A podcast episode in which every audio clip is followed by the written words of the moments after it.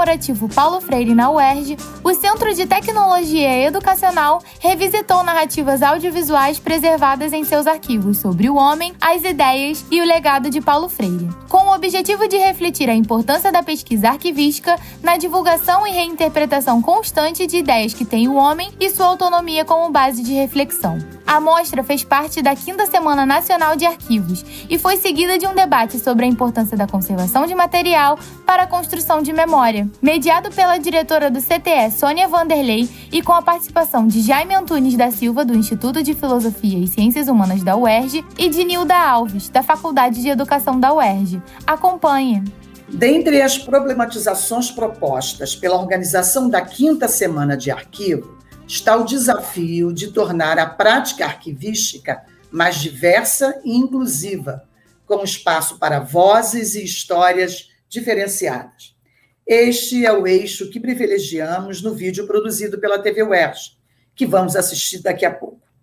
Aproveitando o ano Paulo Freire, estabelecido para UERJ, pela UERJ para 2021, queremos demonstrar como narrativas audiovisuais produzidas em momentos diferentes, podem ser apropriadas e resgatadas como fontes para auxiliar na resposta a problemas e questões que se apresentam cotidianamente no nosso presente.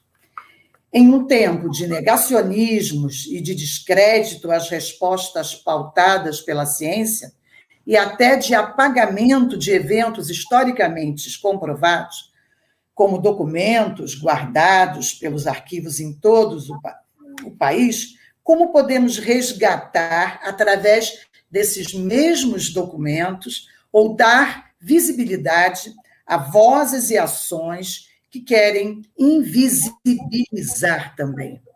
Vamos ao vídeo para que a gente possa dar a palavra aos nossos convidados. Agora você ouvirá o áudio do vídeo exibido no evento, que será comentado em seguida pelos participantes do debate.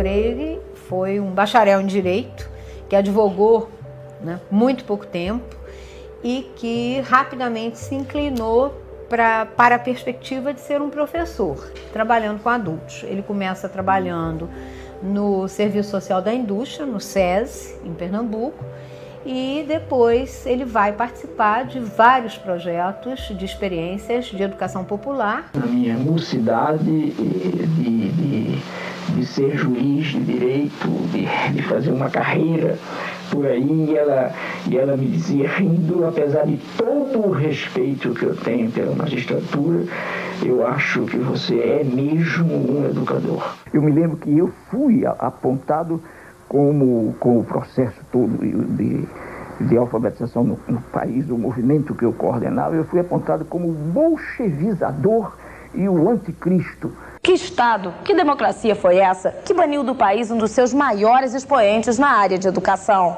O fato de nós estarmos no momento de regime militar, de ditadura militar, fez com que eh, os outros países que criticavam o regime político brasileiro dessem a ele uma visibilidade que ele não tinha no próprio país. Né? E quando ele volta, ele já volta com uma experiência acumulada bastante larga, né? e todo mundo que aqui ficou é, continuou lendo suas obras, continuou acompanhando, mesmo com todas as proibições né? que os órgãos oficiais impunham de o pensamento freiriano não ser divulgado.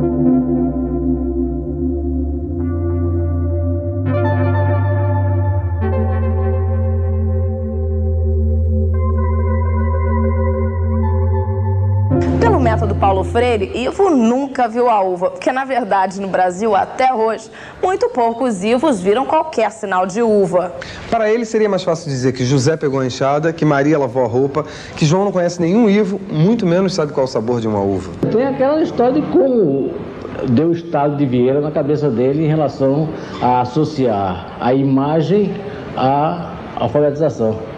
É, Conta-se que ele, numa tarde de domingo, andava de bonde com o filho no colo o filho de, de dois anos de idade. Quando o menino olhou para um, um outdoor, um cartaz, estava lá um, uma propaganda de Nescau. Parece que é Nescau um desses todos da vida aí. E o menino leu. O menino, sem ser alfabetizado, olhou para aquele cartaz e leu. Leu a palavra do produto que estava anunciado.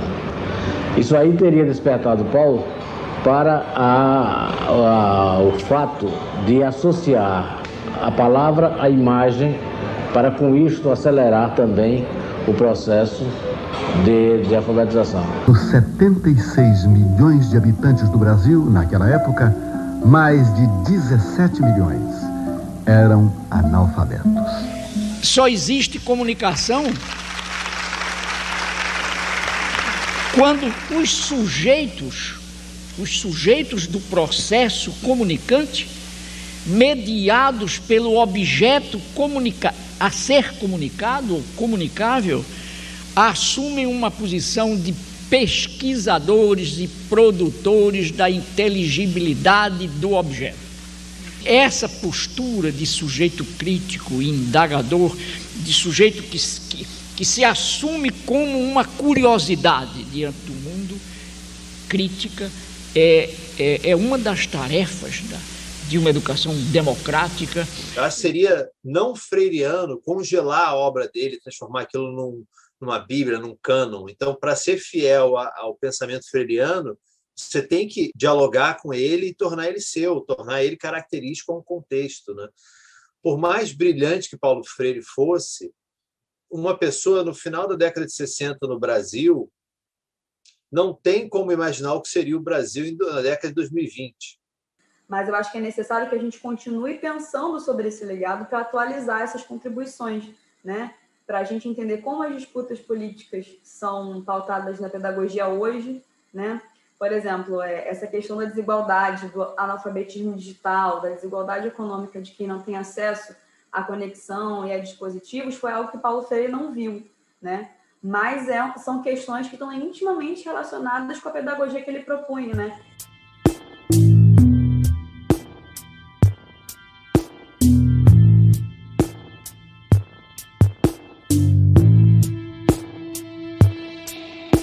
Paulo Freire ele, ele é considerado um ícone é, tanto para os educadores populares ou para os educadores que apostam nessa pedagogia crítica, mas ele também é um ícone de ataque dos grupos conservadores extremistas que tem muita força na nossa sociedade ainda, infelizmente. Né? Então a gente vive um momento que a gente precisa defender Paulo Freire. É algo que soa absurdo, mas inevitável, infelizmente toda a concepção de educação freiriana ela contradiz essa concepção reacionária de educação em todos os sentidos, sobre o que é o professor, o que é o aluno, o que é a educação.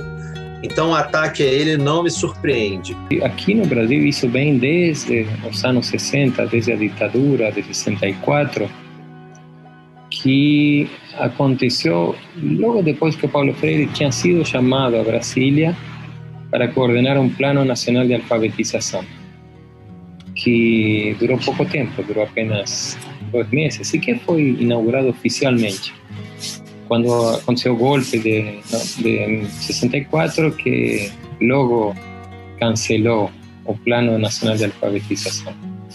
No simplemente alfabetiza con aquellos métodos de cartilha tradicionales, como una cosa técnica, mecánica, mas que faz a alfabetização um espaço de educação política e crítica também, que faz que as pessoas consigam, através do processo de ler as palavras, ler também o mundo.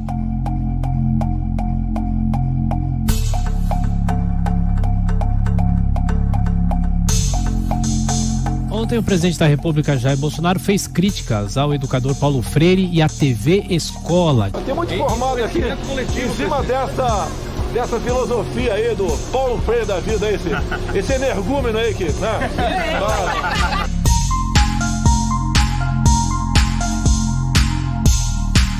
Quanto ao Paulo Freire, eu não tenho raiva dele. Tem até um mural muito feio dele na frente do MEC, tá lá, assustando a criançada que passa por lá. Muito feio. E então, dizendo, Paulo Freire já era. O, o que é que significa Paulo Freire já era? Significa que o exercício dessa curiosidade crítica já não tem sentido. O que é que significa Paulo Freire já era? Que o chamamento do educando como sujeito produtor do seu conhecimento também não tem sentido. O que é que significa Paulo Freire já era? É que não vale a pena afrontar e confrontar o fatalismo cínico de um discurso que diz que é uma pena que haja 30 milhões de brasileiros morrendo de fome, mas o que fazer, a realidade é essa mesma. Quer dizer, eu me oponho sistematicamente, eu até diria bravamente, é, como se fosse um poema, uma canção. Eu me oponho bravamente a aceitar ou a me deixar vencer por esse cínico fatalismo. Dizer, por exemplo, que o, que o desemprego no mundo é uma fatalidade do fim do século, não é, isso não é discurso para cientista, para acadêmico. É, isso, isso, em primeiro lugar, isso, em primeiro lugar, isso é um discurso reacionário, em segundo lugar, é um discurso incompetente.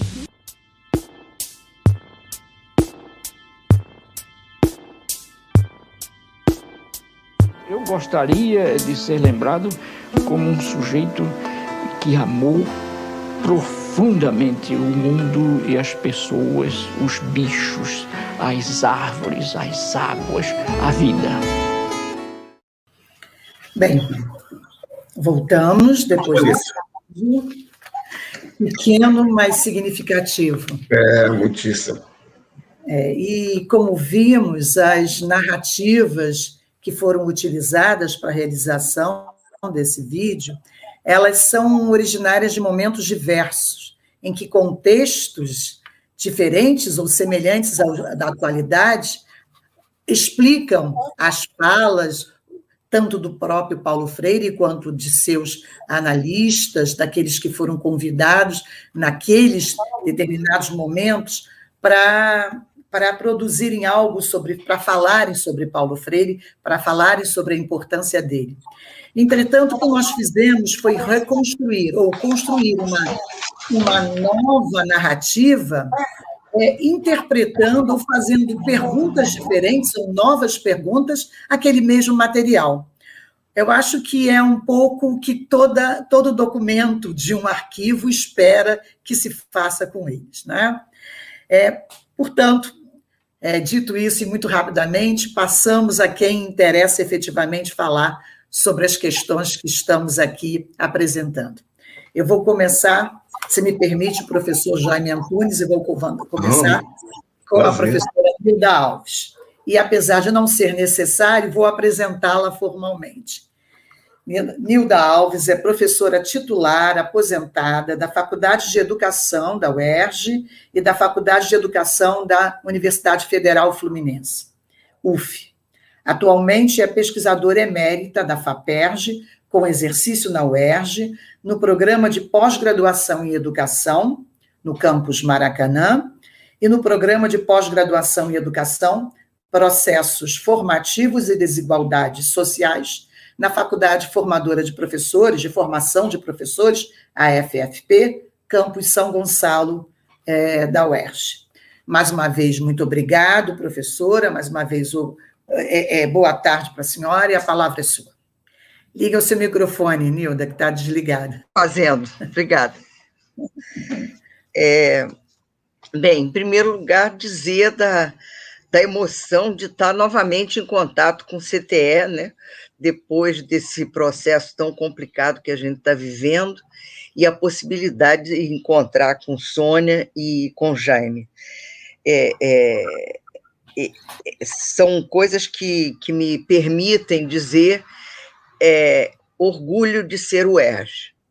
Lembrar é, exatamente na semana de arquivo, com esse arquivo bastante interessante, né, que o CTE tem de muito tempo, a figura do Paulo Freire, nesse momento, é extremamente importante. Acho que é, para falar de arquivos e é, juntá-lo a Paulo Freire nesse momento, ano em que nós estamos festejando os 100 anos dele, me pareceu extremamente oportuno e eu quero saudar né, os que fizeram o, o filme e aos que tiveram a ideia, né, especialmente a direção do CTE. É, eu é, decidi trabalhar com algumas coisas, mas eu gostaria, antes de mais nada, de chamar a atenção, porque me mobilizaram muito, as duas falas do Fernando Pena, né, da UF e da Júlia Silveira, que são os dois jovens que aparecem aqui, comentando o que se fazer com o pensamento de Paulo Freire no momento atual, e nos dizem, né, com todas as letras, que o pensamento do Paulo Freire precisa ser atualizado. Né? Então, essa posição dos dois é a posição que a gente vem vendo nos mais jovens quando recuperam Paulo Freire. Né? É, a Ana Maria Freire, segunda esposa dele, fez, a, a partir de alguns anos atrás, uns cinco ou seis anos atrás, fazer republicar todos os livros do Paulo Freire. Né? Isso deu acesso a quem pode comprar livro a possibilidade de tê-los. Né? E o Paulo Freire era um fazedor de live antes da existência dela. Né? Ele fazia palestras aonde fosse convidado, e bastante velho. A gente vê que é, nessa palestra, que utilizam trechos de 1996, ele já está é, bem idoso, mas ele é, fala com uma força que tem a ver com as ideias de convicção que ele tinha. Né? E é muito interessante essa ideia do, do, do, tanto do Fernando quanto de Júlia, de dizer a gente tem que ir a ele buscando outras coisas, buscando avançar. Né? O Fernando chega a dizer que Paulo Freire, claro, não podia, no ano de 60, né, é, prever o que seria o século 20, né? E ele está corretíssimo. E é assim que os jovens têm feito. Né? O livro, por exemplo, que o Walter Quank que também aparece aí falando, fez né, sobre Paulo Freire, é um, um livro é, especialmente exitoso, né? porque ele chama temas que estão presentes na escrita de Paulo Freire, mas numa leitura atual daquele trabalho. Né?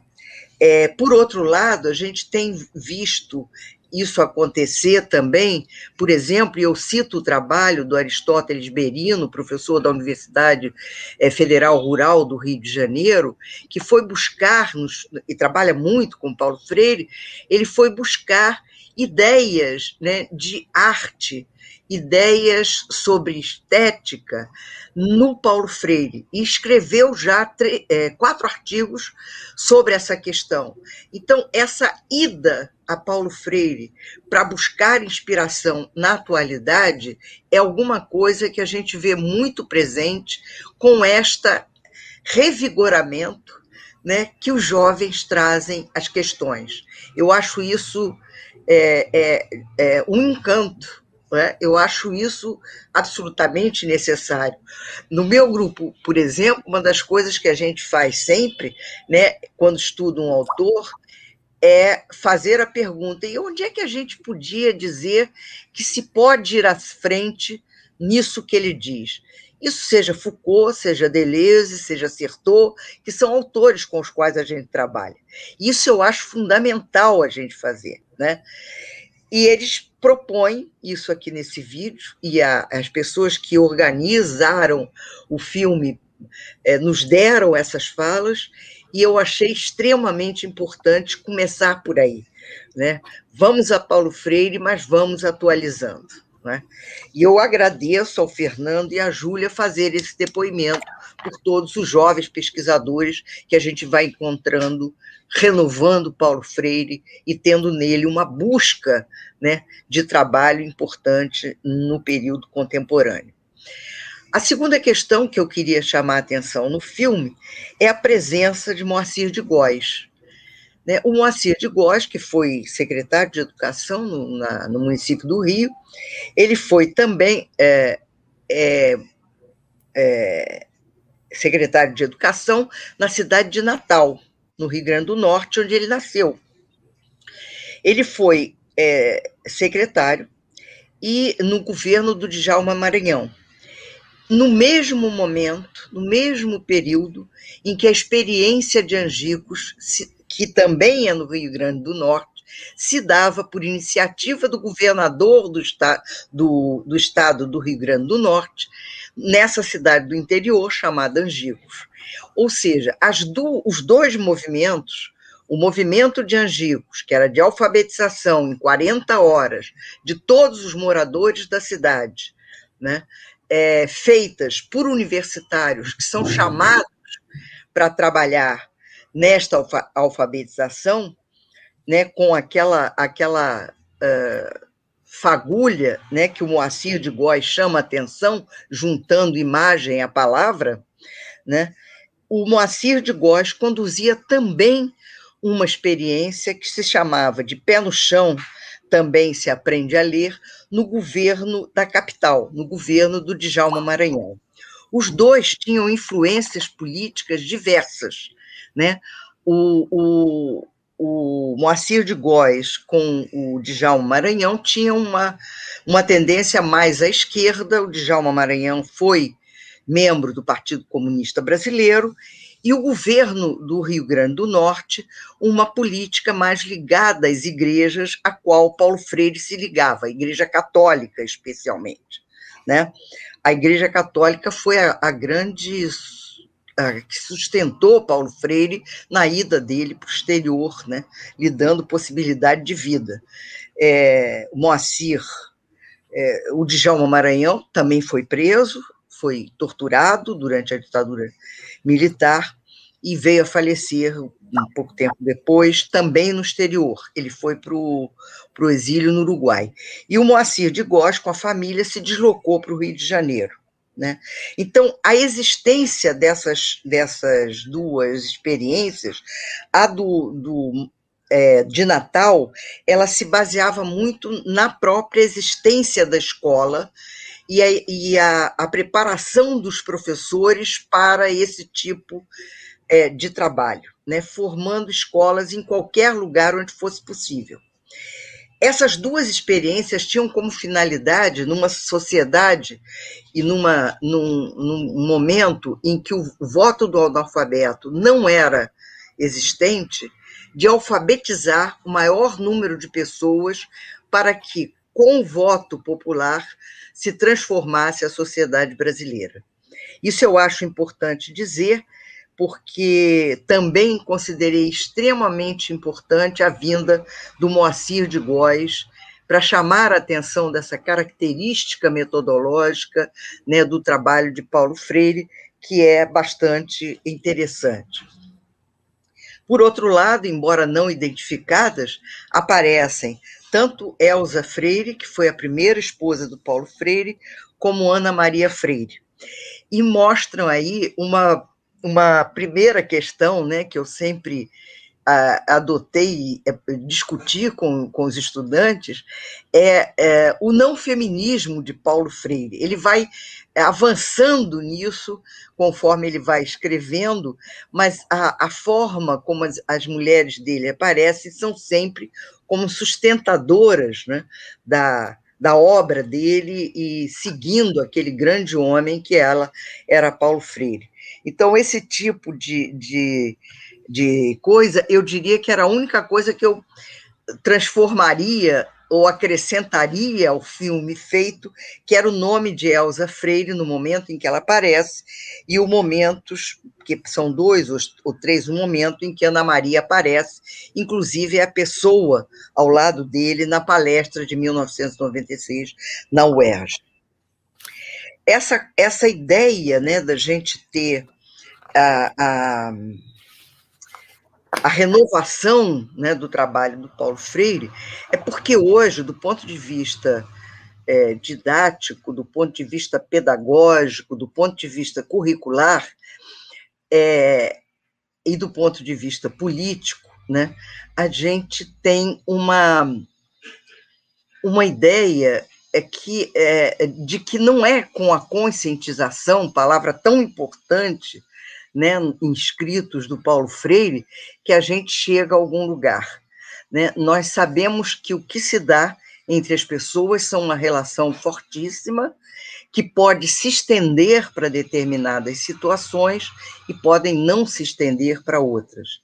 Porque a conscientização pode, de forma muito rápida, passar para aquilo que o Sertor estuda de uma forma maravilhosa, na minha opinião, que é a crença né? a crença política. E nós vimos isso acontecer muito recentemente nesse país, sem que, é, de forma alguma, né, se conseguisse destruir mentiras que foram produzidas na televisão e na internet, é, na, própria, na própria função né, do, legisla, do, do judiciário, na produção de um, de um imenso processo fake, né? e a gente não conseguiu destruir isso. E até hoje, mesmo com toda essa crise que, que a pandemia nos trouxe, né, e com a crise econômica pelo qual o país passa, há pessoas que continuam a acreditar né, nessa rede, a palavra é crença, né, é, e, e, o Sertor estuda isso muito bem, quer dizer, ele diz como é que a gente substitui, num determinado momento, aquela crença pelo divino, pelo elevado, né, por uma crença política que pode nos arrastar ao nazismo, ao fascismo. Né?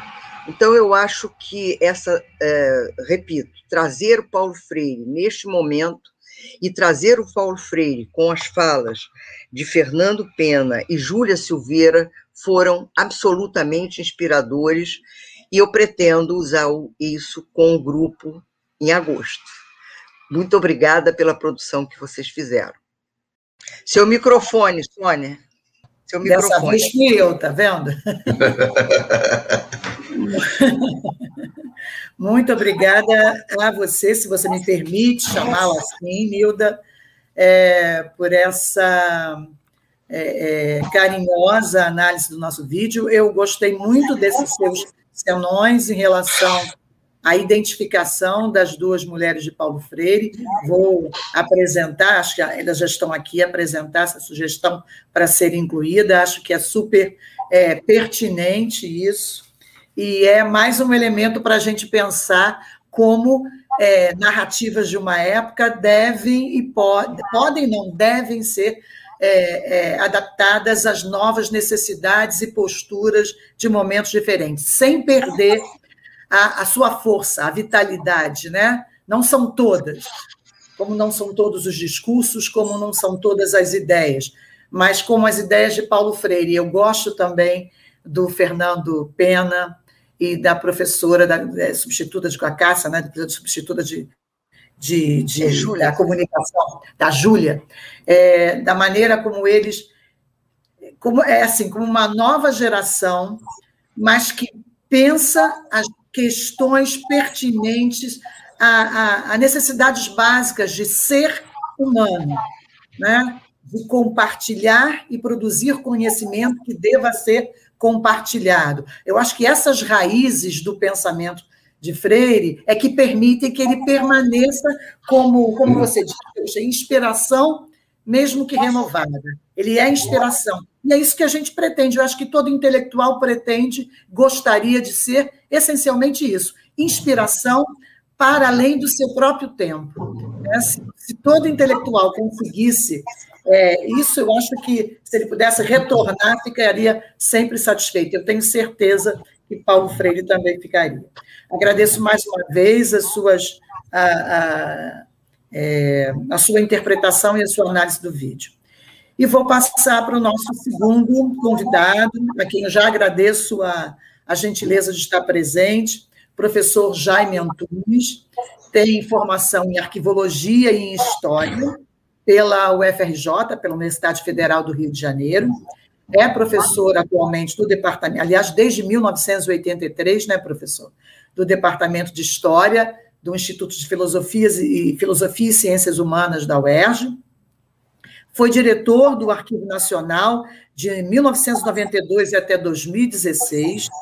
De 1994 a 2016 também foi presidente do Conselho Nacional de Arquivos presidente do programa Memória do Mundo da Unesco, de 2006 a 2009, e presidente da Associação Latino-Americana de Arquivos por dois períodos, de 2005 a 2007 e 2011 a 2015. Boa tarde, professor. Boa tarde. Boa tarde, Sônia. Boa tarde, Nilda. É, primeiro, agradecer o convite da Sônia Vanderlei para estar com vocês né, em uma, uma das atividades da Semana Internacional de Arquivos. E, e, o mundo dos arquivos é uma área que prezo muito, né? E, ao mesmo tempo, gostaria de parabenizar aos produtores, idealizadores do vídeo, né?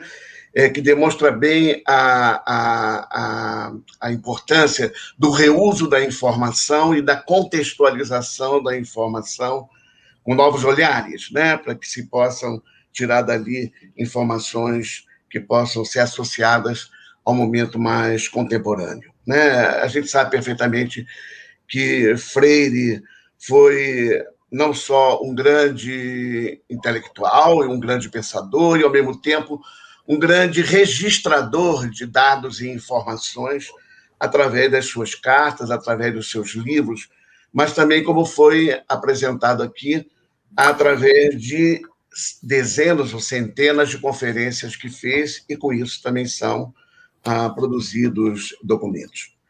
É, os arquivos são ah, áreas estratégicas é, de um país. De um, é, ah, nos arquivos estão a guarda e informação de documentos que vão defender interesses não só do Estado, mas também interesses dos, dos cidadãos ah, de uma maneira geral. Né? Então, no mundo dos arquivos, ah, um, um, um, um, país sem memória ou que contesta a história, ele não está fadado a chegar a um bom resultado no tempo no campo democrático.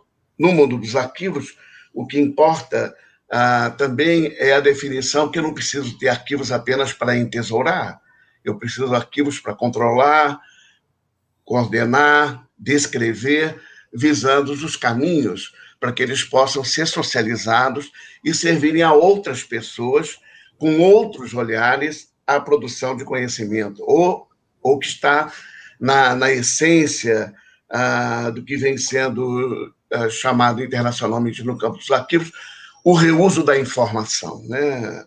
É colocado, não é, não é distorcer a informação, é o reuso ah, da informação. É, como o, a, a, a é, Freire é, foi um grande é, produtor de registro, me deu curiosidade de, de tentar acompanhar. Um instantinho só. Só.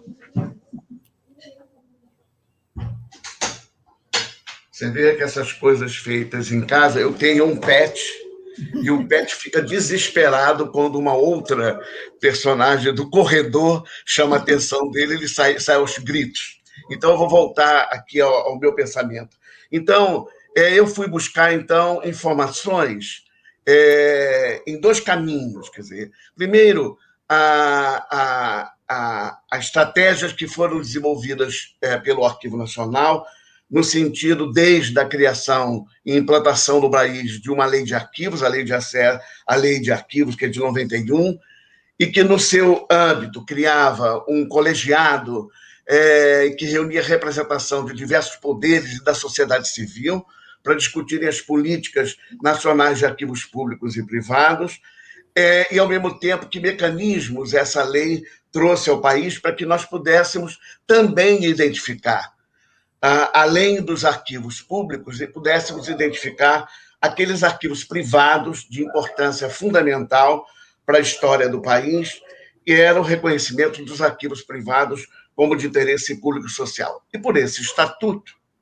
nós é, tivemos ah, no Conselho Nacional de Arquivos, né, durante a minha gestão, minha longa gestão, né, à frente desses dois, dois entes? Né, ah, fomos procurados pela Ana Maria Araújo Freire, que aparece por duas ou três ocasiões no vídeo organizado é, por vocês, é, que procurou o, o, Arquivo Nacional no sentido de ah, nos relatar que ela era detentora de, um, de, uma, de uma série de documentos que iam de 1921 a 1997 ah, do, do Paulo, do Paulo Freire, né? Então, nessa correspondência. Ela teria muito interesse em, em buscar uma orientação para encaminhar uma representação a, ao Conselho Nacional de Arquivos para que o arquivo do Paulo Freire fosse reconhecido como um arquivo privado de interesse público e social. Efetivamente, recebeu-se isso em agosto de 2009. Era a, há uma comissão técnica especialmente designada pelo Conselho que visitou o apartamento a, da professora, da Ana Maria, é, onde impulsaram a documentação para produzirem um relatório para submeterem ao plenário do Conselho como sugestões. Né? Então, lá, é, nesse, nesse, no acervo é, custodiado pela Ana Maria, é, a segunda mulher do, do Freire, havia uma série de documentos pessoais, né? títulos, passaportes, mas muita correspondência, ah, provas tipográficas de obras, obras originais ah, do, do Paulo. É, na época, o relatório apontava pedagogia da tolerância, política da educação, além de anotações e uma série, uma série de pesquisas para uma obra intitulada Meus Registros de Educador. E também fotografias, textos, depoimentos, poesias, desenhos, enfim. O parecer, logicamente, da comissão foi favorável ao reconhecimento. Quando isso foi submetido ao plenário ah, do Conselho, é, foi facilmente constatável de que o acervo de posse da, da Ana Maria não era a totalidade do acervo do, do, do, do Paulo Freire. Então, ah, ah, o plenário do Conselho decidiu-se que a comissão técnica, que, o, que, o, que o Conselho ia verificar junto ao Instituto Paulo Freire, que é detentor de uma outra parcela do acervo do Paulo, no sentido de estreitar a cooperação para que pudesse ser trazido ao plenário do Conselho uma proposta única de reconhecimento do arquivo que somasse o que Ana Maria ah, Araújo Freire tinha e o que fora depositado pelos filhos do Paulo no Instituto Paulo Freire, em São Paulo.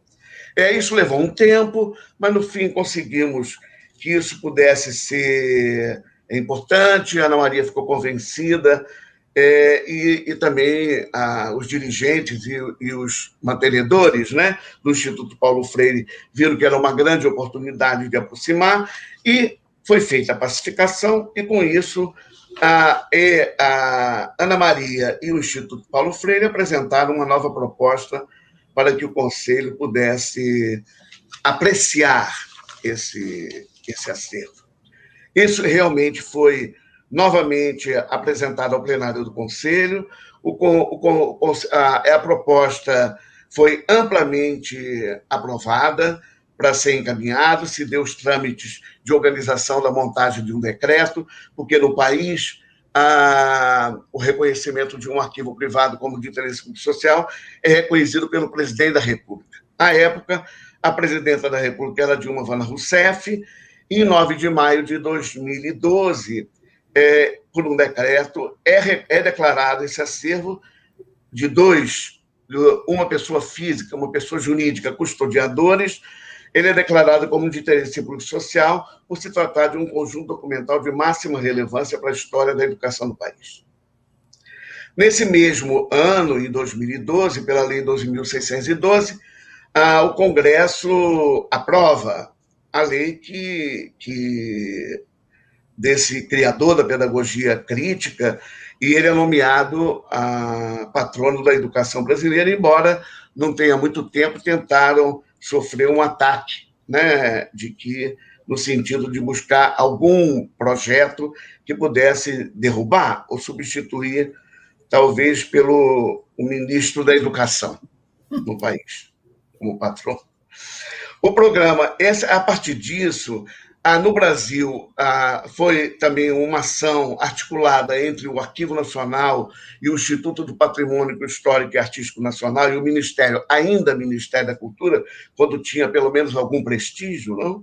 É, no nosso país, é, é criado um, um aproveitando-se o programa Memória do Mundo da Unesco, é criado um comitê nacional para o programa Memória do Mundo, e após o reconhecimento do arquivo, do arquivo privado ah, do Paulo Freire, desse acervo de dupla custódia, é, é, foi estimulado para que eles também apresentassem a, a candidatura desse acervo a, a ser reconhecido como patrimônio da humanidade pelo Comitê Nacional do Brasil do Programa Memória do Mundo.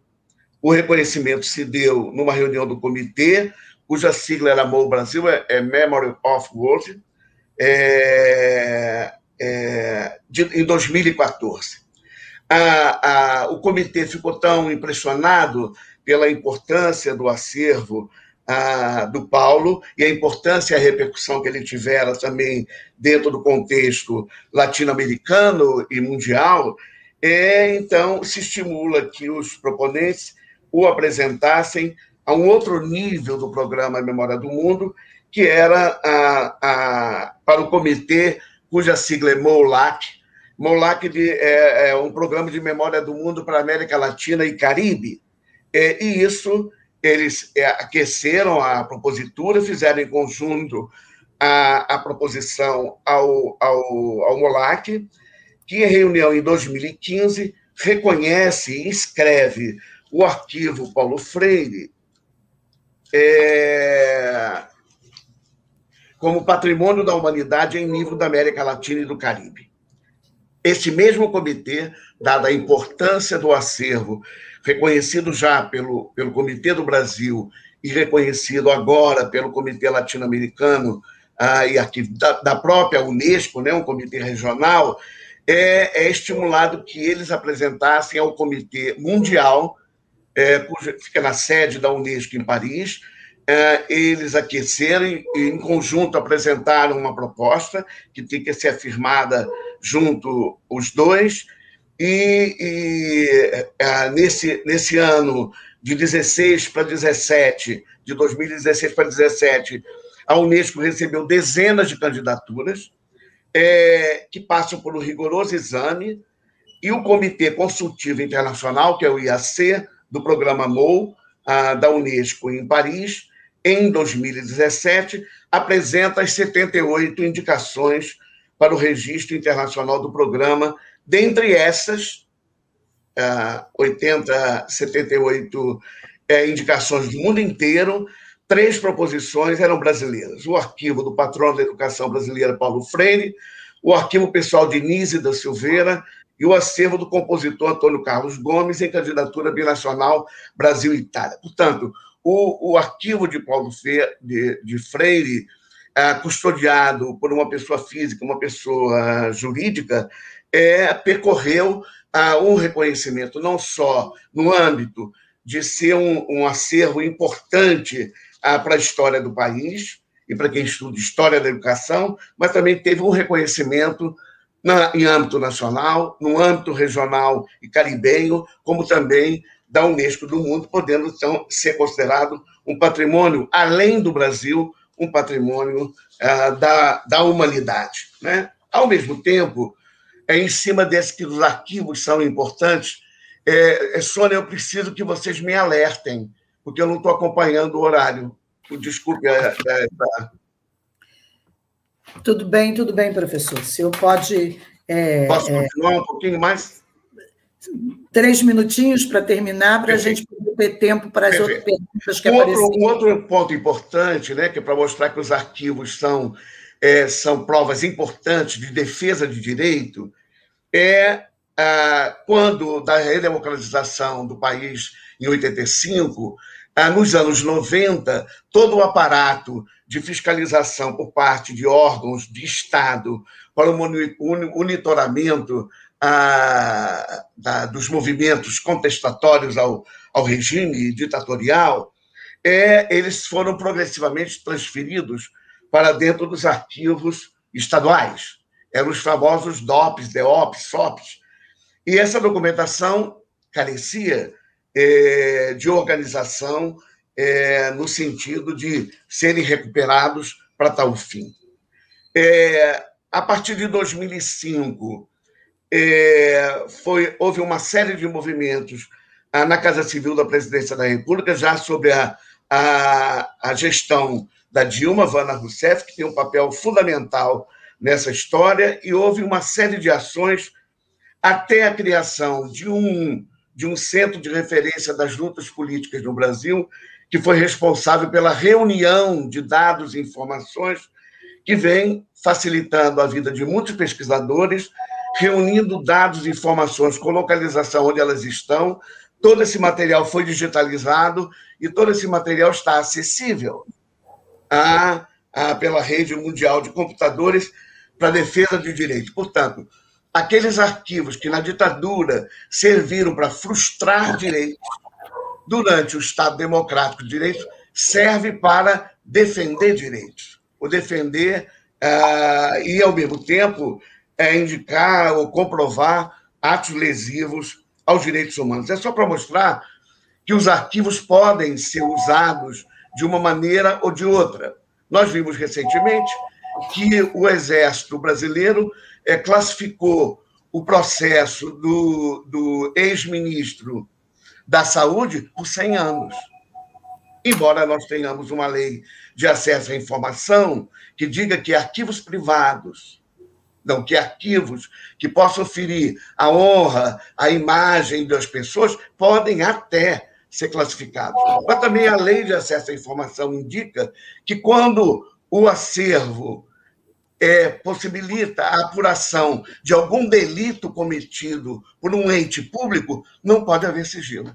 Então, me parece que nós estamos num momento de negação, de frustração, e, ao mesmo tempo, arquivo só, só se, justi arquivos se justificam por terem acesso à informação. Ele possibilita que o Estado seja mais transparente porque a opacidade só tem interesse a países, a, a governos autoritários, como nós estamos vivendo agora. Obrigado. Obrigada, professor Jaime. É, eu acho que dois momentos da sua fala são significativos e se entrecruzam né, na, na nossa expectativa. A, a, agradeço o relato dessa da importância do, das informações e dos, ar, dos arquivos de Paulo Freire para o mundo. Quer dizer, é, é, é, é óbvio, mas nesse momento a gente está precisando referenciar o óbvio a toda hora, a todo segundo. É? Então é importante que se diga isso publicamente sempre que possível. Né? o reconhecimento é, é, não é só da memória, mas é, é, do conhecimento produzido por Paulo Freire, que estão nesses arquivos, não só por um grupo de pessoas, por um grupo ideológico, seja lá o que for, como dizem essas, essa, essa, esse, essa direita mais exaltada, que, né, que atualmente é, marca a política brasileira. É, eu diria fascista, se me permitirem. Uhum. É, é, mas, mas para o mundo todo, independentemente das suas, das suas opções políticas. É, é, a educação não é neutra, como nenhuma ciência é neutra, e como a informação não é neutra. Mas o arquivo, eu acho que os arquivos têm a, a função, e aí eu deixaria já uma pergunta no ar para o senhor, assim que o senhor descansar, professor Jaime. É, é que é exatamente isso. No momento como o nosso, no momento de tanto cerceamento, e um cerceamento que não é. Quer dizer, ele até já se tornou explícito, mas que ele é maquiado por trás de uma legalidade jurídica, de uma ordem democrática. Eu, como historiadora, só lembro que a ditadura manteve o Congresso funcionando. Uhum embora apenas com dois partidos, como a gente dizia sempre, o partido do sim e o partido do, do sim senhor, é, é, é, ele mantinha o parlamento funcionando e era efetivamente uma ditadura. Tá? Então, essa legalidade tem que ser historicamente explicada. E, e, e o que nós encontramos hoje é efetivamente uma ordem é, é, extremamente é, conservadora, sob uma capa de, de, de, uma democracia política ou de uma legalidade jurídica. Né? Alguns esgarçamentos, a gente já está vendo isso, é, mas está posta essa capa. Então, qual, eu, eu deixo assim a questão. Num momento como esse, para além de guardar informações fundamentais, e como, como é, o senhor disse, é função do arquivo é, dar visibilidade a isso. Então, eu deixaria a pergunta de quais seriam as estratégias dos arquivos brasileiros nesse momento para dar visibilidade, para fazer comunicar, para não esperar a demanda, porque normalmente a demanda que chega aos arquivos são de pesquisadores, especialistas, mas de que forma ou como o senhor acredita que os arquivos poderiam, eu diria, deveriam, nesse momento, dar visibilidade aos conjuntos de informações, de memórias, de documentos que eles têm e que esclarecem, que, que colocam luz sobre questões fundamentais que estão postas nos dias de hoje na ordem política e na ordem social. Eu acho que é uma questão que eu gostaria de, de, de colocar, em especial para o Jaime, mas a Nilda, com certeza, como uma pesquisadora e certamente é, é, ut, utiliza os arquivos privados e públicos né, na, para a história da educação, também poderia dar a sua opinião. Eu tenho também aqui, eu, eu, eu acho que a gente tem aqui um tempinho ainda, embora já sejam 17 horas, mas para esse um bloco de, de questões, que é uma que eu não poderia deixar de fazer, que foi uma questão que veio do nosso público lá do YouTube. É, são duas questões, mas uma é, se aproxima muito da que eu, que eu já tinha, que eu vou apresentar para vocês. É do condomínio acervo. E ele diz o seguinte: nesse, faz uma pergunta. Nesse momento de negacionismo e conhecimento, ao conhecimento e à ciência, como manter e promover o capital intelectual para as futuras gerações, ou para gerações futuras? E o Cassiano Menezes coloca: qual a opinião dos debatedores, ainda mais em tempos de fake news, sobre a importância dos arquivos para a constatação de fatos e memória da passagem de um de tempo na história de um país? Tá? Essas são as duas perguntas, e eu queria a elas, eu acho que de certa forma elas se interligam, eu queria a elas colocar uma mais específica sobre a, o, o, próprio pensador Paulo Freire, que, como já, já me colocou, é, é uma fonte inesgotável de, de informações nos arquivos brasileiros.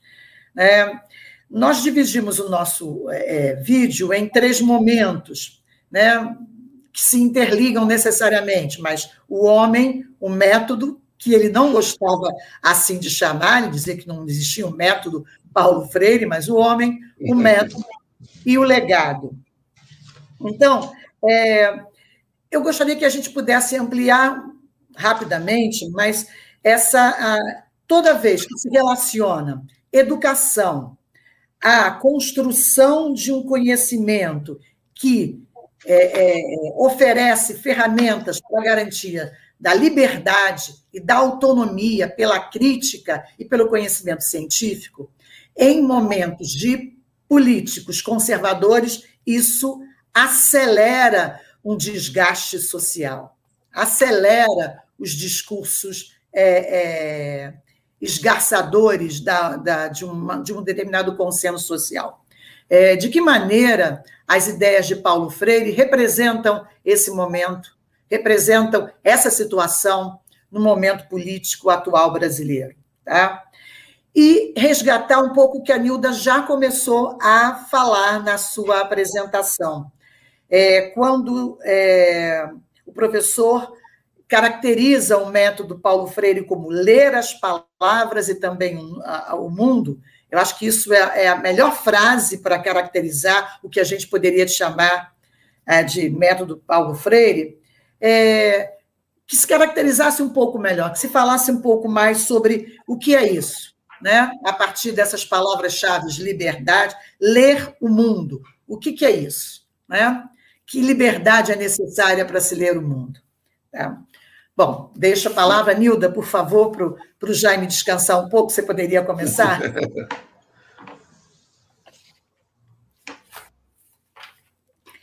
Está desligado o microfone. Eu e você, Nilda, podemos dar. Eu, eu desligo por sistema, então fica difícil.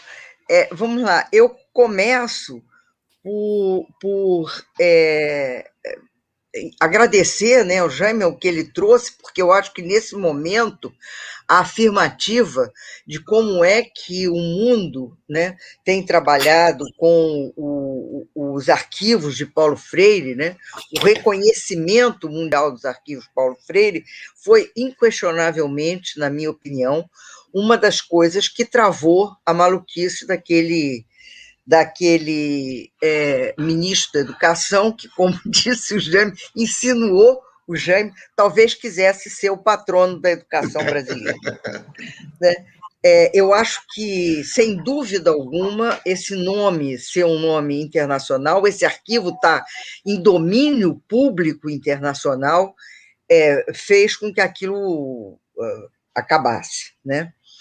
Eu, eu gostaria, por exemplo, de fazer referência, para responder um pouco o que você é, coloca como questões, é, é, é, por exemplo, na segunda-feira, dentro dessa semana de arquivos, né, eu participei de, um, de, uma, de uma palestra é, que foi realizada pelo pessoal da Fundação da Fundação é, Dom João VI, em Nova Friburgo, que é o arquivo que tem lá em uhum. Friburgo, eles estão num movimento né, de trazer, é, é, de organizar arquivos de escolas. Eles têm escolas que foram tradicionais, né? É, uma delas, aquela célebre Instituto de Nova Friburgo, que era da Fundação Getúlio Vargas, né, que foi uma escola reconhecidíssima, mas, além disso, escolas que é, serviram né, a classe é, é, maior lá de Friburgo, que era o Santa Doroteia para meninas e o Anchieta para meninos. Né? Então, essas escolas elas têm acervos incríveis, fotográficos, documentário, etc., que é, eles estão é, precisando e querendo organizar. Né? Então, chamaram um pouco para isso, mas eles querem ir além, porque uma das questões com relação a, aos documentos é, de escola né, é que não nos bastam os documentos oficiais, aqueles que, por lei, que pode apresentar uma determinado certificado ao estudante, são obrigatoriamente mantidos né, no, no arquivo do Estado, é, mas aqueles que é, mostram uma história é, que é, que pode ser documentada, que é a escola que se escreve, né, que se faz, que se pensa cotidianamente nas escolas. E esses acervos, em geral, estão com professores esses acervos eles não são considerados como obrigatórios de serem é, conservados. Então, a busca disso com professores ela se torna indispensável. Né? Existem acervos é, diversos. Né? Eu lembraria que, por exemplo, o, o, a, o acervo né, da, da Armanda, que a Ana Cristina Minhot né, fez, fez dele a sua tese, que levou quase cinco anos para convencer o, o, o, que tinha esse acervo em mãos para que ela pudesse utilizar e que na escritura de Ana é uma verdadeira pérola, né, uma maravilha. A, a tese da Ana Cristina Mignot é maravilhosa e, precisar, e precisa ser conhecida por todos. Né? E tem a ver com esse acervo que quem conservou foi a própria Armanda, né? que foi uma das signatárias do documento de 32 dos educadores brasileiros. Então, esse tipo de, de, de questão, no que se refere às práticas escolares, ela precisa ser trazida, porque é, é, são professores que guardam é, algumas coisas. Eu lembro aqui uma outra tese da Eduíges, na UF, né, é, sobre o, a tese dela foi sobre um caderno de planejamento da mãe que era professora e que ela conservou. É também uma pérola de escritura e de, de possibilidade de compreender a escola na, na década em que a mãe trabalhou, nas décadas, né? Em que a mãe trabalhou. Então, esse tipo de situação, de se ir em busca desses arquivos, eu acho que hoje precisa tomar é, é, a nossa alma para que a gente compreenda a importância disso. Eu, por, por privilégio, né, eu tenho contato com a Universidade de Rouen há muitos anos, né, na França, e em Rouen fica o Museu Nacional de Educação francês. E o acervo dele está num prédio é, que foi que já foi escola profissionalizante há muito tempo atrás e que hoje está com todo o acervo que eles têm. São quatro andares ocupados inteiramente pelo acervo de escola, né? acervo que vem desde o século XIX, né? e que mantém uma série de documentos que vão desde o, o, o acervo individual de alguns professores. É, o Dirceu Castilho fez a tese dele com o acervo da Madame Colli, lá desse, desse acervo, e o nosso professor, né, de seu Castilho, e é uma pequena maravilha também. Então, essa importância do acervo que está sob a guarda do professor individual seria o que eu poderia apresentar como possibilidade. Eu vou parar aqui, porque já falei muito no assunto. Se houver possibilidades, eu falo da questão das imagens e de ler o mundo. Muito obrigada, muito obrigada. Jaime, por favor. É, é, eu vou tentar é, ser breve, né? É só para uma, uma informação é, no Brasil, a gente vem há algum tempo tentando buscar consolidar uma legislação que possibilite a, o acesso à informação. Primeiro, a preservação dos registros públicos, porque durante muitos anos não havia nenhuma lei ah, no, no país. Essa primeira lei de arquivos surge em 1991. Foi a única coisa boa que o Collor sancionou, porque que ela é de, ela é de 8 de janeiro de 91, é, que antes os acervos eram eliminados ao sabor do administrador, portanto, o Brasil teve uma perda colossal de registros públicos, mas, ao mesmo tempo, essa lei traz no seu bojo a possibilidade de buscarmos arquivos privados que possam ter interesse, ah, para que, somado com os arquivos públicos, garantir isso. Mas isso não era suficiente, porque a, as, as normas a, brasileiras de acesso ainda não eram muito boas, ou que ou criavam dificuldades, né?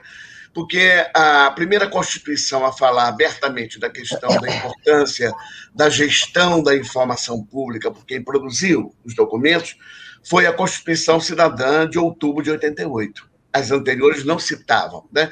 Até essa Constituição, as coisas eram muitíssimo piores. Né? Com, a, com a lei de acesso, ah, com a lei, com a Constituição de 88, começou-se a buscar caminhos. Surge, então, a lei de arquivos, que era uma lei de gestão, cujo capítulo de acesso era muito tímido, buscamos caminhos por decretos regulamentadores, para buscarmos uma saída para possibilitar o acesso à documentação e a documentação, muitas vezes, custodiada pelos arquivos, não os documentos que ainda estejam nos órgãos produtores. Então, isso, é, durante um tempo, ah, conseguimos a ter um, um, processo interessante, porque buscou-se ah, uma regulamentação ah, dessa lei tímida no seu capítulo de acesso mas que foi brava no sentido da regulamentação, sem fugir ao alcance disso, e muitos pesquisadores puderam acessar algum, uma quantidade de acervos que antes estavam dentro dos arquivos, ainda com a chancela de reservado ou sigiloso, porque uma comissão interna de acesso poderia liberar pela importância do trabalho que seria desenvolvido na produção de conhecimento. Só isso foi. Mas essa, essa, essa regulamentação é, que surge é, por intermédio do Conselho ah, Nacional de Arquivos, do CONARC, no final do governo FHC, ela sofre um sério baque, porque é criado um decreto que desregulamenta todos os, toda a lei de arquivos, é, ampliando ah, prazos de sigilo de acesso, passando ah, ao arrepio da lei por, uma, por uma, a, a períodos muito mais longos de restrição, é, o que, logicamente, quanto mais restrito o acesso, quanto mais opaco é o Estado, mais difícil é você garantir é, cumprimento democrático dos ditames da democracia e do Estado de Direito. Então, é, isto é, possibilitou, essa lei entrou em vigor em pleno governo Lula, no início do governo Lula, pelo CONARC ou pelo Arquivo Nacional, nós conseguimos demover isso. Isso só foi solucionado um pouco depois, é, com, a, com o estabelecimento de uma, de, uma, de uma medida provisória, que depois foi transformada em lei, mas que assim mesmo era draconiana. Eu estou chegando a isso tudo para chegar ao momento que ah, em 2005 acontece o Fórum Social Mundial, há uma demanda muito grande da abertura dos arquivos do período da ditadura militar. É, o arquivo tinha poucos acervos. Como é que isso, ia, é, isso é, iria funcionar?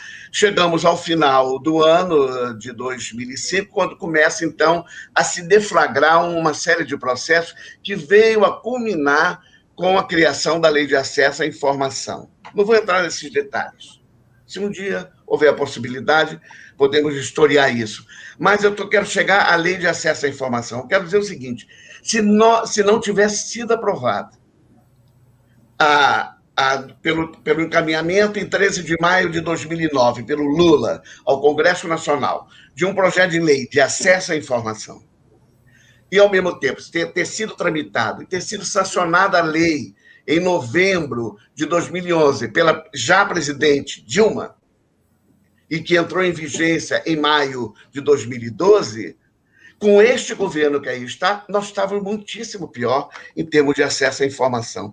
Que mesmo com a lei de acesso à informação, no qual qualquer cidadão pode solicitar acesso a um dado de seu interesse, que aconteceu ontem, mediante determinados requisitos, eles tentam, por todos os meios, cercear, botar chancela de sigilo, haja visto o sigilo que foi colocado no processo aberto pelo comando do Exército para apurar a participação do, do Pazuello num ato político que é proibido pelos Estatutos das Forças Armadas. Né? Então, como decidiram que aquilo não era um ato político, que era apenas um, um convescote, uma reunião social, então nada aconteceu. Pediram acesso à informação e isso foi classificado como 100 anos.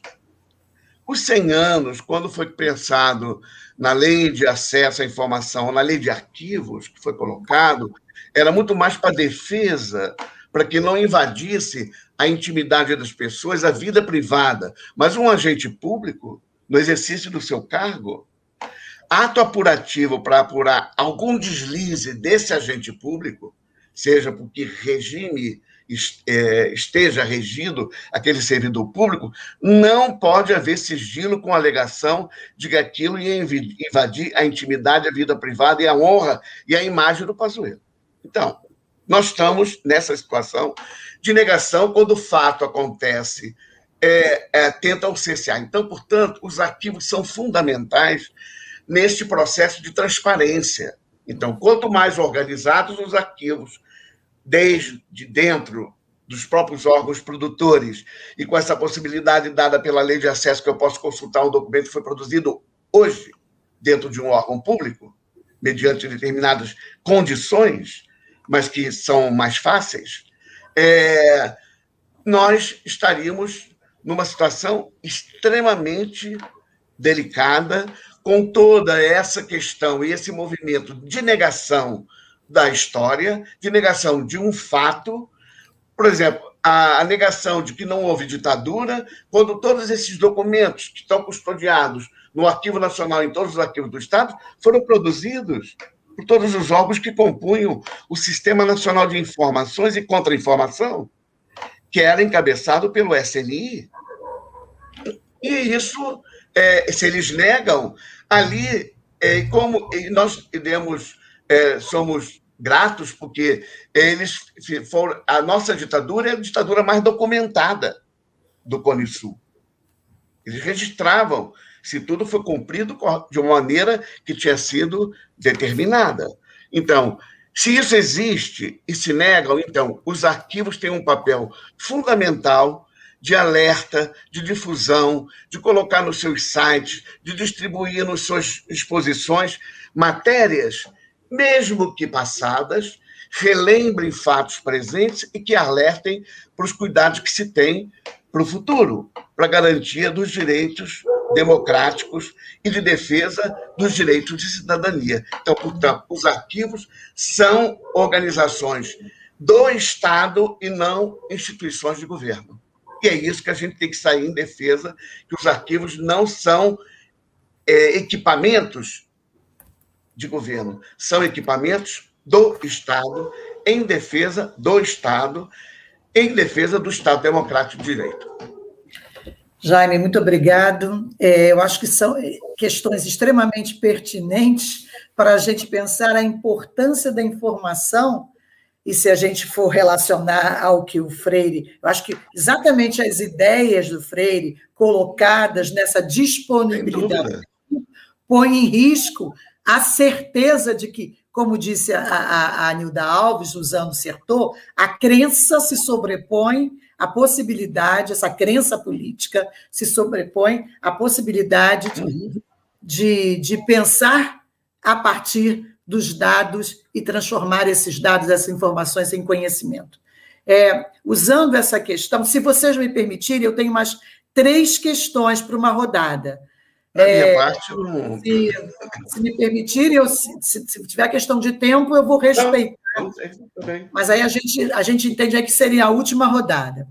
Usando essa um, um trecho da sua, da sua fala, Jaime, quando você disse, a gente tem que agradecer que a nossa ditadura foi muito documentada. E, é claro, agradecer mais ainda a, a luta da sociedade que garantiu o acesso mesmo que com todos os senões, a essa uhum. documentação. Entretanto, o que temos agora? Né? Eu não sei se foi um aprendizado que está sendo utilizado, é, a, as informações sobre o atual governo, eles praticamente eles não usam os canais formais de produção de documento, seja dos órgãos públicos, eles usam os canais da internet, o Twitter, os grupos de WhatsApp, e aí existe uma grande questão colocada de como esse material, que a princípio é volúvel, né? É volátil, digamos assim, ele pode se transformar em documentação para análise, é, para produção de história daqui a algum tempo.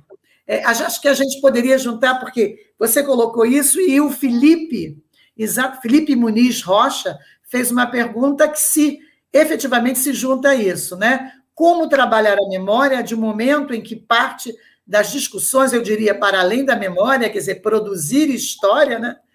Da, é, é, em que parte das discussões e mensagens e comunicações oficiais transitam por espaços subterrâneos, como os grupos de WhatsApp.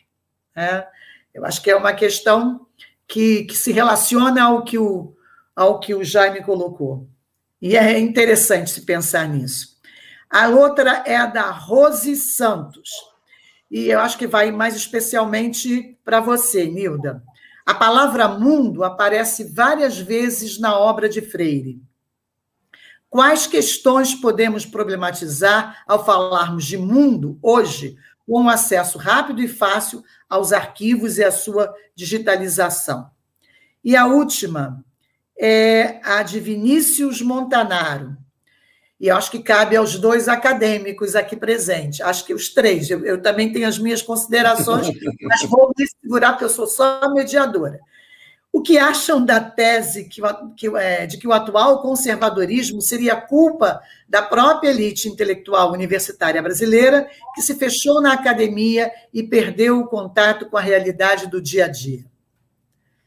A gente acha que com esse, com esse conjunto de questões a gente pode fechar. E se vocês quiserem, ao final das suas respostas, já podem é, se despedir. É, eu vou, eu posso, Nilda, você permite que eu, Nice, eu vou, eu vou, eu vou começar falando exatamente do ponto que o Felipe levantou, das questões da fragilidade ah, do registro.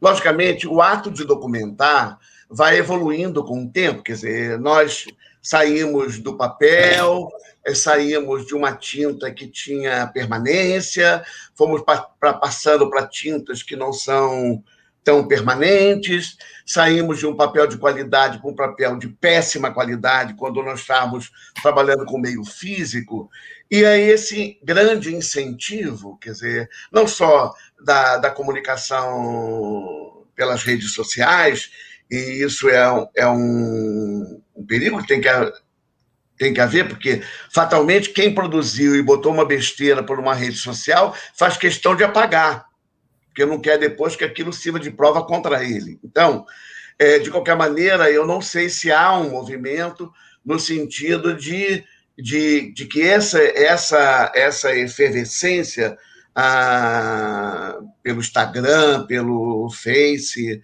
enfim, pelo WhatsApp, se há um mecanismo de, de buscar preservação sobre isso. Mas eu, eu queria chegar a um outro determinado momento. Hoje, há, pelo Brasil e no mundo, há um, um grande incentivo de que as comunicações dos órgãos seja feita não mais por meio físico, não?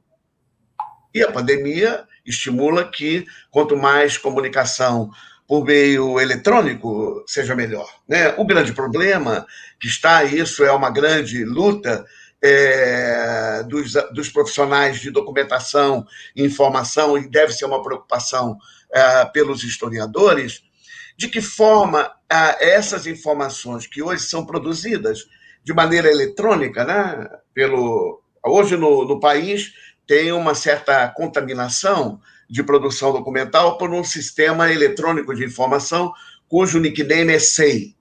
Né? É, tudo que é produzido por esse SEI é, é produzido é, eletronicamente, você vai acrescentando documentos, tudo bem, ele, forma uma árvore é, que vai dando determinadas ah, informações, mas o grande perigo está o seguinte, que cuidados os governos estão tendo para que essa informação, que hoje é nato digital, ou seja, nasce, tramita e é estocada digitalmente, que processo de gestão e cuidados estão sendo feitos para que a gente não tenha uma perda de conteúdos dessas informações e tenhamos uma certa amnésia informacional do período mais contemporâneo.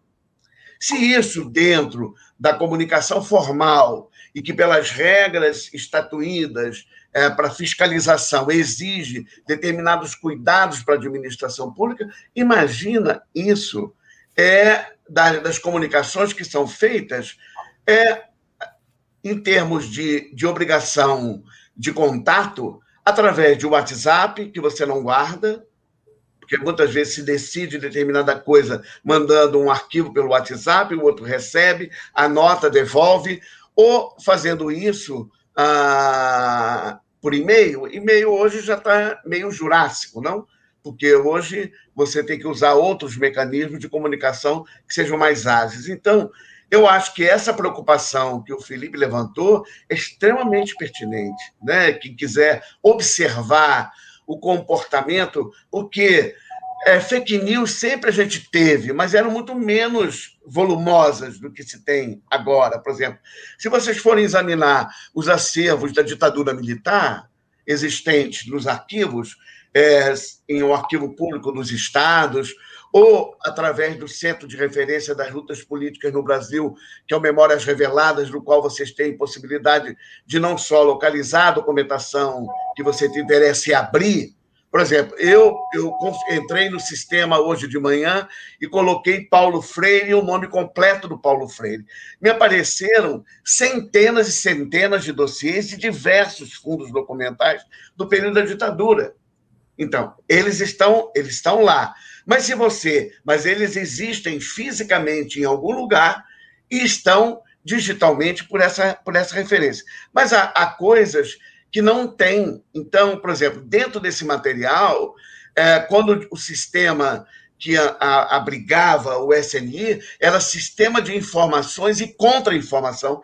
A contra-informação significa fake news. Fake informação. É quando o próprio Estado deliberadamente produzia algo para plantar, para desestabilizar ou um movimento ou uma organização. Ou jogar um contra o outro. Então, mesmo isso vai depender muito do olhar crítico do historiador, do cientista político, que vai olhar criticamente sobre as fontes para poder definir exatamente, porque não, não vamos ser tão positivistas e acharmos que nos documentos oficiais está ali a, a toda a verdade dos fatos. E não é. A gente vai ter que confrontar com outras fontes, com depoimentos mais orais. E me parece que um estudo sobre esse movimento ah, das informações que circulam, que visam desestabilizar ah, uma política pública ou ir contra uma política pública ou contra um fato, é, me parece que não sei se nós vamos, se teremos uma entidade que dê fôlego a armazenar essas informações que seriam muito ricas para uma análise futura desses fatos, dos tempos que vivemos. Se Deus quiser, viraremos a página em 2023. É, mas essa questão dos dados voláteis né, é uma questão que Terrível. vai se. A gente coloca, coloca, todo mundo diz é isso, mas qual o caminho de para solucionar está posto, está posto para ser uma das questões do século XXI. Nilda, por favor. Eu vou me permitir é, comentar um pouco essa discussão como tem aparecido nos grupos que eu participo.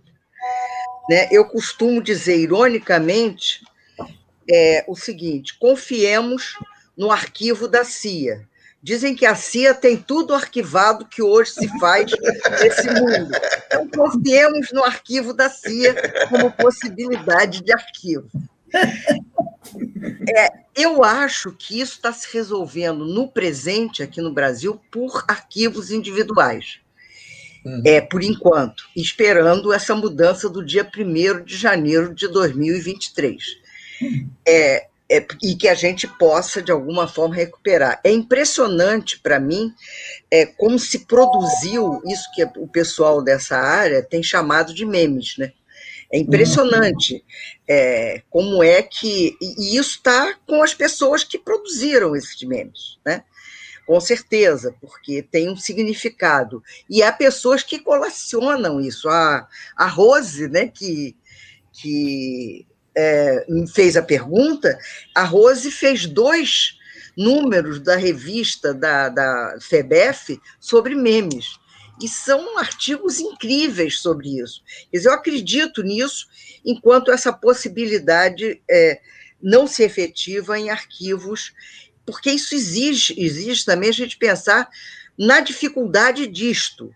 Não é? Eu tive uma ocasião em que eu participei numa reunião é, no, no, Rio Grande do Sul, em Pelotas, na Federal de Pelotas, em que se juntou educação e, e, e, e direito para fazer determinadas discussões. E foi trazido uma, um, por um pessoal que era de direito e que faziam parte da Comissão Estadual é, de Digitalização de Documentos a, a, a, o, a, terrível situação que eles estavam, porque a área de direito produz uma documentação escrita, todo mundo já teve um processo na vida que tinha pelo menos um palmo de altura, não é? E é interessante ver como é que eles estavam funcionando nessa seleção.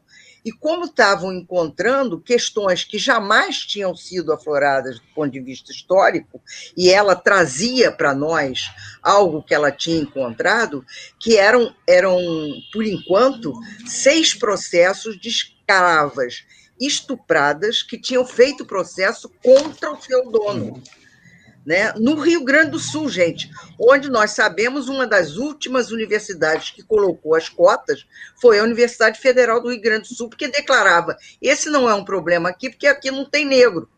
É? Então, esse tipo de situação, e eu não sei, uhum. vale a pena contar como memória oral, né? O que foi que aconteceu com a implantação das cotas? No dia em que o Conselho Universitário ia se reunir para implantar as cotas lá, o que fizeram os centros né, de toda Rio Grande do Sul se reuniram em volta do campus onde ficava a sala dos que conselhos coisa. e tocaram tambor durante toda a noite, chamando os orixás para que a, a decisão fosse positiva. Que coisa. Então, essa, esse tipo de situação estão aqui, estão ali. É, uhum. Nós temos todo uma, um acervo, por exemplo, documental, é feito por jornais, jornais na internet, que são conservados, que a gente vai poder uhum. ir lá. Né? Eu acho que.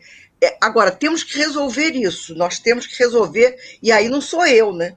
Porque eu tenho absoluta incompetência nisso, mas temos aí o Jaime e todo o pessoal que ele formou, que entende de arquivos, para nos orientar como é que se vai fazer efetivamente essa, esse mundaréu né, de informações que estão surgindo por aí. Eu queria voltar para encerrar e antes de me despedir a questão das imagens. E queria me, me referir mais uma vez a um professor da UERJ, se me permitem, nessa nossa vaidade de UERJ que a gente tem. Eu queria fazer uma referência ao Rodrigo Guerron, num livro de 2011 que ele fez sobre o pensamento do Deleuze, em que ele traz a citação que é do Deleuze, mas que ele trabalha de uma forma bastante interessante, quando Deleuze, num dos, dos livros dele sobre cinema, ele diz: Nós não somos uma sociedade de imagens, nós somos uma sociedade de clichês. E aí é que está a questão a ser resolvida. E Rodrigo é, Guerron, que é do Instituto de Artes, nos responde e nos ajuda a compreender esse problema de forma muito interessante. Porque, vejam, ele traz também o pensamento, ainda do Deleuze, sobre a questão do clichê. E ele diz: o clichê não é um mal em si. O clichê aparece né, quando a gente tem alguma questão muito eh, funda nos abalando. Uma profunda beleza que a gente não consegue absorver, um profundo drama que a gente não consegue prever, um terrível governo que de, tenta derrotar a nação e o povo brasileiro. Nesse momento, a gente inventa clichês para se defender. No entanto, o surgimento do clichê, e somente nesse momento, é que a gente começa a pensar na transformação possível dele para uma outra coisa. Ou seja, é com a fala dele, com a existência dele para nós, que ele pode ser derrotado. E aí eu lembro, para encerrar e me despedindo, da frase de um velho barbudo, que não era o Paulo Freire, né, mas que fez dupla com o Engels, e que dizia que o homem só coloca questões que já pode resolver. Então, eu acho que as questões que nos surgem, elas surgem porque há necessidade de resolução delas e que, por isso, nós vamos nelas. Né? Muito obrigada pelo convite, muito obrigado pelo trabalho que vocês realizaram. Obrigada a você, Nilda, por nos é, é, iluminar determinadas questões e por nos trazer outras uhum. que ficaram adormecidas e que você lembrou aqui. Obrigada mesmo. Jaime, por favor, você também tem um tempo para se despedir. É, eu primeiro gostaria muito de agradecer essa oportunidade de estar com vocês, que é sempre bom ver pessoas, né? Mesmo que seja remotamente né? A gente é, fica tão enclausurado tanto tempo, né? Que eu acho que essas oportunidades de ver em thumbnails, não mas é, mas é positivo. Gostei muito de ter compartilhado com Nilda e com Sônia, que já conheço há tanto, tanto tempo, não? É, dessa mesa sobre Paulo Freire, falando de arquivos, falando da importância dos arquivos para a sociedade e para a democracia. Né? Dizer que eu acho que as coisas é, estão aí para que a gente vivencie e ganhe força para transformar. E nós vamos conseguir, com certeza. É Muito obrigado a todos e a paciência do, da, das pessoas que assistiram, de vocês, porque acho que ultrapassamos aí os horários Isso. que tinham sido pensados, mas, de qualquer maneira, foi muito bom estar com é, vocês. Ultrapassamos porque sentimos vontade de, de, de discutir mais e a gente poderia ficar discutindo aqui muito mais tempo. Entretanto, eu acho que tem um limite para esse virtual, né? Eu agradeço muito ao, aos professores Nilda Alves e Jaime Antunes por terem é, trazido luz a tantas, tantas questões importantes na temática que a gente abreviadamente propôs como participação aqui na quinta semana de arquivos. Acho que deixamos muito claro e muito bem é, lembrado, porque eu acho que, é, eu de novo digo, é óbvio, mas a gente está num momento em que o óbvio tem que ser batido e rebatido a toda, a toda hora, é, de que informação pode não ser conhecimento, mas é fundamental para a produção deste. Tá? E ela deve ser pública e ela deve ter de acesso a todos. Tá? Eu acho que é isso que, que que nos relaciona, que relaciona Paulo Freire e a discussão dessa semana de arquivo.